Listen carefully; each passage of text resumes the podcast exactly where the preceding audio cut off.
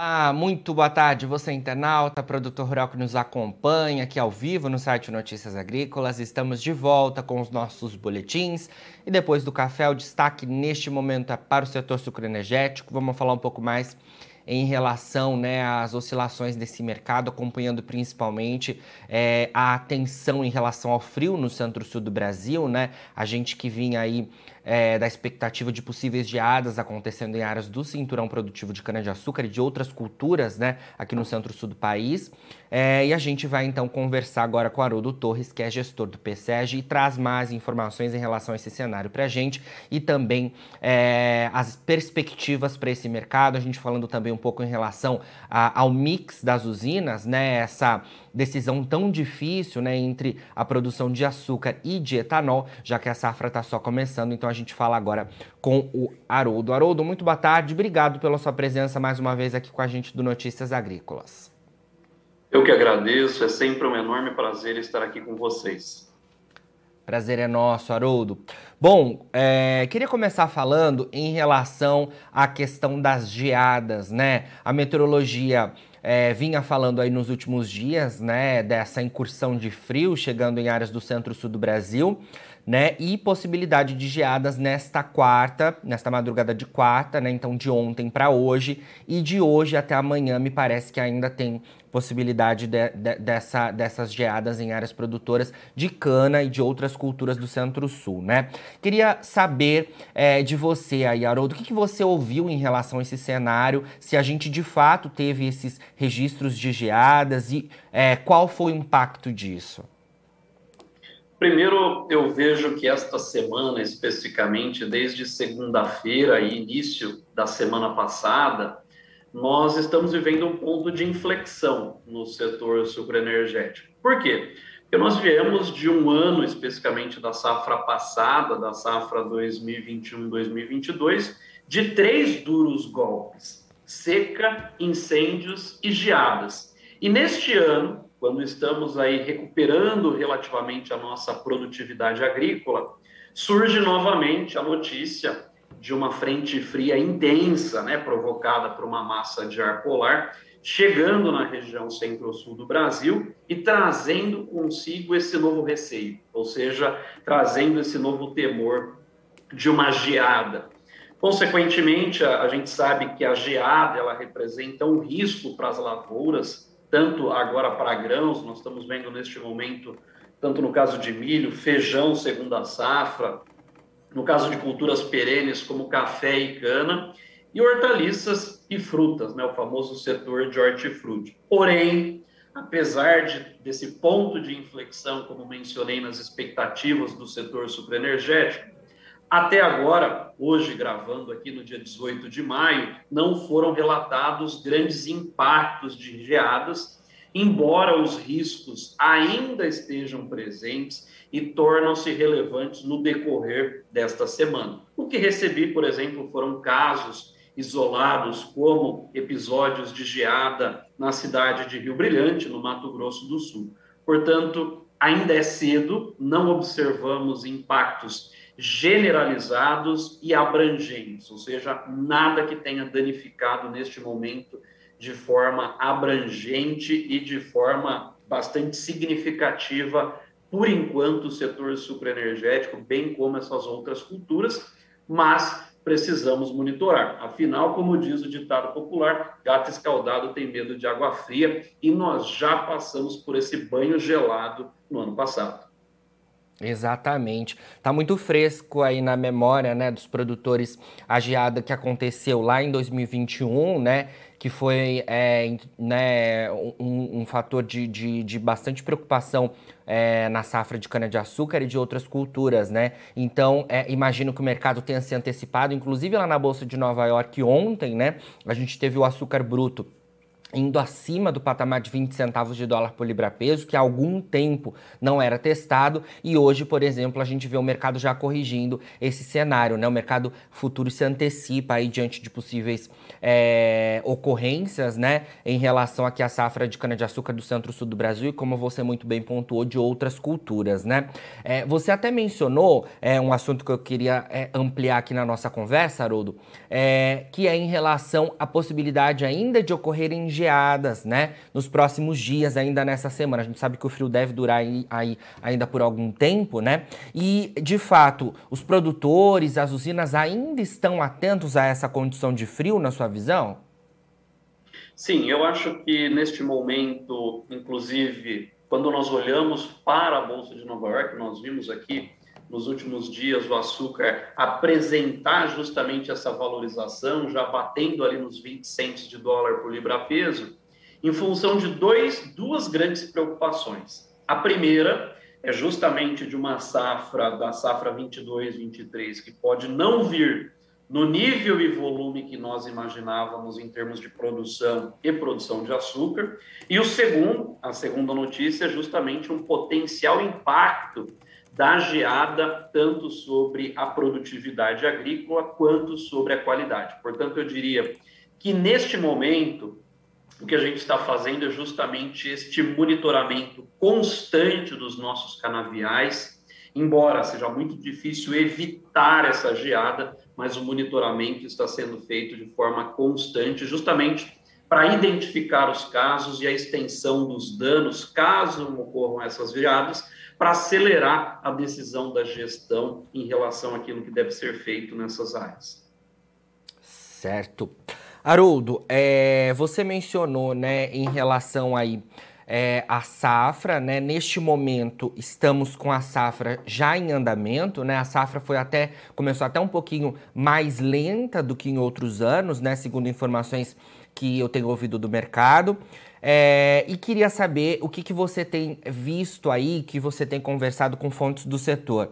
É, essa safra, é, ela está aquém do que se esperava? Vejo, por exemplo, algumas consultorias revisando as estimativas com essa safra já em andamento do que eles esperavam, por exemplo, lá no início de 2022 né? Se tinha ideia de que seria uma safra um pouco melhor em relação à passada, que como a gente já mencionou, foi impactada pelas condições climáticas, mas me parece que com a safra já em andamento, essas expectativas estão sendo revisadas. É isso?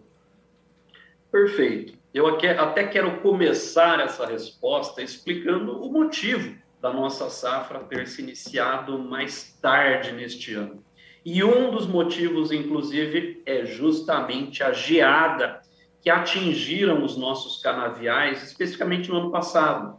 Ou seja, com a geada, o nosso canavial ele acabou demorando muito mais tempo para se desenvolver. Se não bastasse a questão da seca e dos incêndios, mas é preciso lembrar que muitas usinas prorrogaram o início da safra, iniciaram essa safra de forma mais tardia, buscando obter justamente ganho de biomassa, ganho de produtividade, uma vez que nós vínhamos, estávamos chegando com uma, com uma cana em termos fisiológicos bastante atrasada. Juntando aqui alguns pontos, eu vinha com um canavial, então, relativamente atrasado em termos de desenvolvimento, fruto do cenário que tivemos e observamos no ano passado. Junte a este cenário de um canavial relativamente atrasado, outros dois vetores. Primeiro, no mês de janeiro, nós tivemos um, um mês excepcional de chuvas. Haroldo, agora você vai criticar a chuva de janeiro, mas tem um problema. Como eu vim com um canavial relativamente atrasado, no mês de janeiro, essas chuvas encontraram um canavial que ainda não estava fechado. Consequentemente, o volume e o mês de janeiro foi um volume expressivo de chuvas, muito acima da nossa média histórica. Nós encontramos um canavial que não estava fechado ainda e, consequentemente, nós tivemos aí uma grande eclosão de manifestação de pragas e ervas daninhas, em especial do famoso mato, ou seja, quem não estava preparado ou não se planejou, nós estamos observando agora o canavial com muito mato, com bastante erva daninha neste momento. Juntando este cenário de ervas daninhas, mato e o outro ponto é um canavial que veio falhado, ou seja, um canavial que neste momento vem relativamente falhado em função da seca e da geada. Então eu junto, eu junto seca e geada, junto justamente agora no período de janeiro essa questão vinda dos matos, mas não podemos nos esquecer que tivemos sim uma relativa recuperação das chuvas desde outubro. E com isso vem uma recuperação da produtividade. Portanto, nós temos sim esperado para esta safra que se inicia uma recuperação da produtividade. Mas esta recuperação da produtividade, ela já começa a ser revista em algumas regiões, vinda dessa questão da expansão de mato de ervas daninhas no canavial, das falhas deste canavial e até mesmo do mês de abril, que foi muito seco. Então, eu começo a ter algumas revisões de produtividade, embora essa produtividade, ainda em termos de mercado, assumindo-se para a região centro-sul, um ligeiro aumento de cerca de 8,5%. Porém, temos um detalhe. Como nos últimos dois anos foi um período muito seco, um clima extremamente seco, nós não conseguimos plantar. Então, nós aceleramos o ritmo de plantio. Se eu somar o aceleramento do ritmo de plantio, ou seja, aumentei a área de plantio, com a perda de área de cana-de-açúcar para outras culturas, em especial para grãos, na safra 22-23, nós estimamos uma redução da área colhida de cana-de-açúcar de quase 5%. Ou seja, vou ter recuperação de produtividade, ainda sofrendo essas, esses pênaltis que coloquei no meio do caminho, mas também teremos uma redução da área total colhida de cana. Portanto, se na safra passada nós fechamos com uma moagem de 523 milhões de toneladas de cana, essa safra, muitas consultorias já estavam na casa das 550 Hoje, a visão do PSEG já é uma moagem para a safra 22-23 de praticamente 542 toneladas de cana-de-açúcar, juntando todos esses dois efeitos. Uma produtividade que começa a arrefecer em termos de efeito, embora venha de recuperação, mas ainda penalizando a nossa moagem total, vem do outro lado a redução diária. Certo. Haroldo, queria trazer um outro componente para a nossa conversa. É, falamos né, em relação às oscilações de preço do açúcar bruto lá na Bolsa de Nova York. É, ontem o mercado disparou, subiu bem, voltou aos 20 centavos de dólar por libra peso. Hoje a gente teve uma queda com o mercado voltando a ficar abaixo dos, dos 20 centavos de dólar. É, mas também a gente, além dessa questão de assimilação em relação às geadas aqui no Centro-Sul, é, tivemos também é, o financeiro né, influenciando aí né, nesse, nesse mercado, né, o petróleo cai bastante, o dólar se valorizava até o último momento que eu dava uma olhada, né? Então, é, trago esses componentes para a gente falar em relação à decisão sobre as usinas para o mix, né? É, é uma decisão que na safra passada já foi muito difícil, nessa safra também, principalmente com a questão da guerra, né, ampliando aí essas oscilações do mercado financeiro, também imagino que tenha, esteja sendo uma decisão complicada.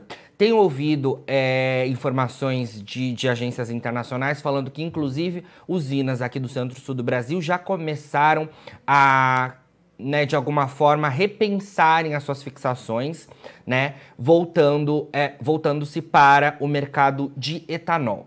Que, que você tem a falar sobre essa decisão dos mix das usinas? É o que de fato realmente está compensando mais nesse momento para as unidades produtoras com a safra já em andamento, né? É um ponto importante da gente mencionar.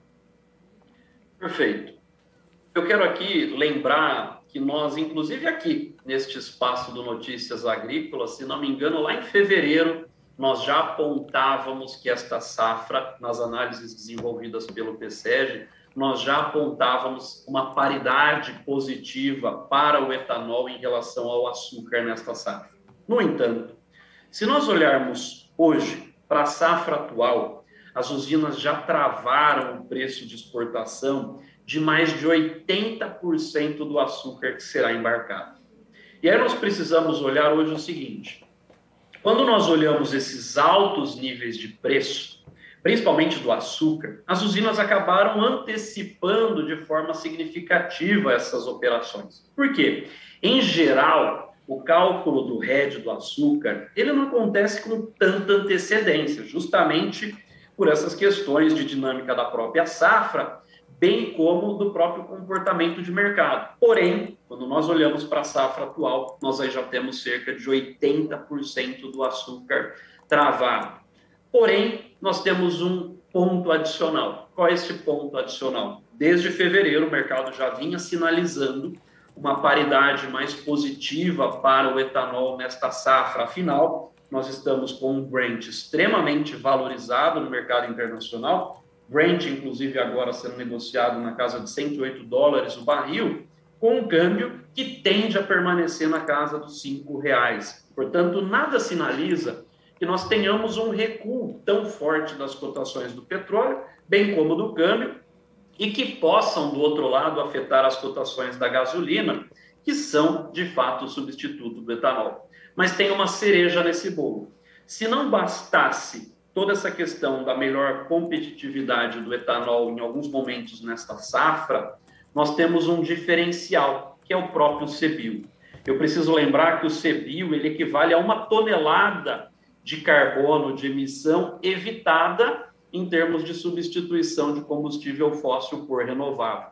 Quando nós olhamos hoje na bolsa, na B3 especificamente, o CBIL ele já ultrapassa a marca de 100 reais. Se nós utilizarmos como referência os 100 reais, pelo fator de emissão de CBIL hoje, em termos líquidos, ele já equivale a algo como 10 centavos adicionais em termos líquidos para as usinas por litro de etanol comercializado. Portanto, além do efeito da própria paridade do açúcar, o CBIL ele passa a ser efetivamente já considerado no cálculo das usinas, o que tem sido um peso relevante na remuneração que o etanol está oferecendo às usinas em comparação com os ganhos que elas podem ter com a venda do açúcar.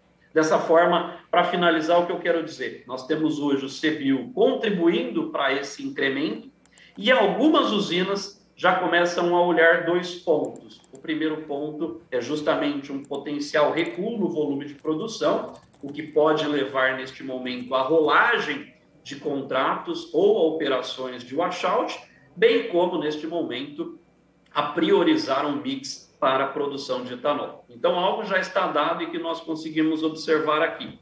Nesta safra, nós tendemos a ter uma ligeira redução do nosso mix de produção de açúcar. Se na safra passada nós tivemos 42% do mix direcionado para a produção de açúcar, Nesta safra, certamente, nós vamos reduzir o nosso mix para a produção de açúcar, e na visão do PSEG, essa redução deve ser algo como 42,9% de mix direcionado para a produção de açúcar, reduzindo e maximizando a rentabilidade e a produção para o etanol. E nós não podemos nos esquecer, o etanol, além de tudo, é o ativo de maior liquidez. E neste início de safra, onde as usinas precisam de um volume substancial de caixa para as suas atividades, o etanol, além da rentabilidade, proporciona a liquidez para essas operações das usinas. Excelente, Haroldo. Sempre muito bom conversar com você, trazendo componentes aí, análises é, muito importantes para o setor sucroenergético. Obrigado mais uma vez é, por ceder aí seu tempo conversar com a gente aqui do Notícias Agrícolas, viu? Eu que agradeço, é sempre, estar, é sempre um prazer estar aqui batendo esse papo com vocês. E vamos tirar deste friozinho algo positivo, principalmente para que vocês possam, no jantar de hoje, abrir um vinho e esquentar aí os corações com as famílias. Foi um grande prazer. Prazer é nosso, Haroldo. Bom, é, conversamos aí então com Haroldo Torres, gestor do PSEG, a gente falando né, um pouco mais sobre as expectativas para a safra 2022-23 de cana-de-açúcar aqui no centro-sul do Brasil, diante dessa possibilidade de geadas. E o Haroldo nos pontuou que, por enquanto, né, a, os relatos são muito pontuais, a gente não teve, né, então, a preocupação né, que se tinha em relação aí ao novo impacto da geada sobre a produção de cana-de-açúcar. É um fator que estava muito fresco na memória né, do mercado, já que em 2021 a gente teve de fato é, essas geadas impactando fortemente a produção e o mercado carregou, claro, essa preocupação diante dessa nova incursão de frio. Ainda assim, é, a atenção é importante porque a gente ainda ao longo desta semana pode ter é, baixas temperaturas e é claro que isso afeta não só a cana-de-açúcar, mas diversos outros componentes da agricultura brasileira. A gente está muito de olho em todo esse cenário com a nossa equipe aqui preparada para trazer as melhores informações para você. E a gente segue com os nossos boletins daqui a pouquinho e o nosso site está 24 horas no ar para você ser o produtor rural mais bem informado do Brasil. Não se esqueça, Notícias Agrícolas, 25 anos ao lado do produtor rural. Se inscreva em nossas mídias sociais. No Facebook, Notícias Agrícolas. No Instagram, arroba Notícias Agrícolas. E em nosso Twitter, arroba Norteagri. E para não perder nenhum vídeo, não se esqueça de nos acompanhar no YouTube e na Twitch Notícias Agrícolas Oficial.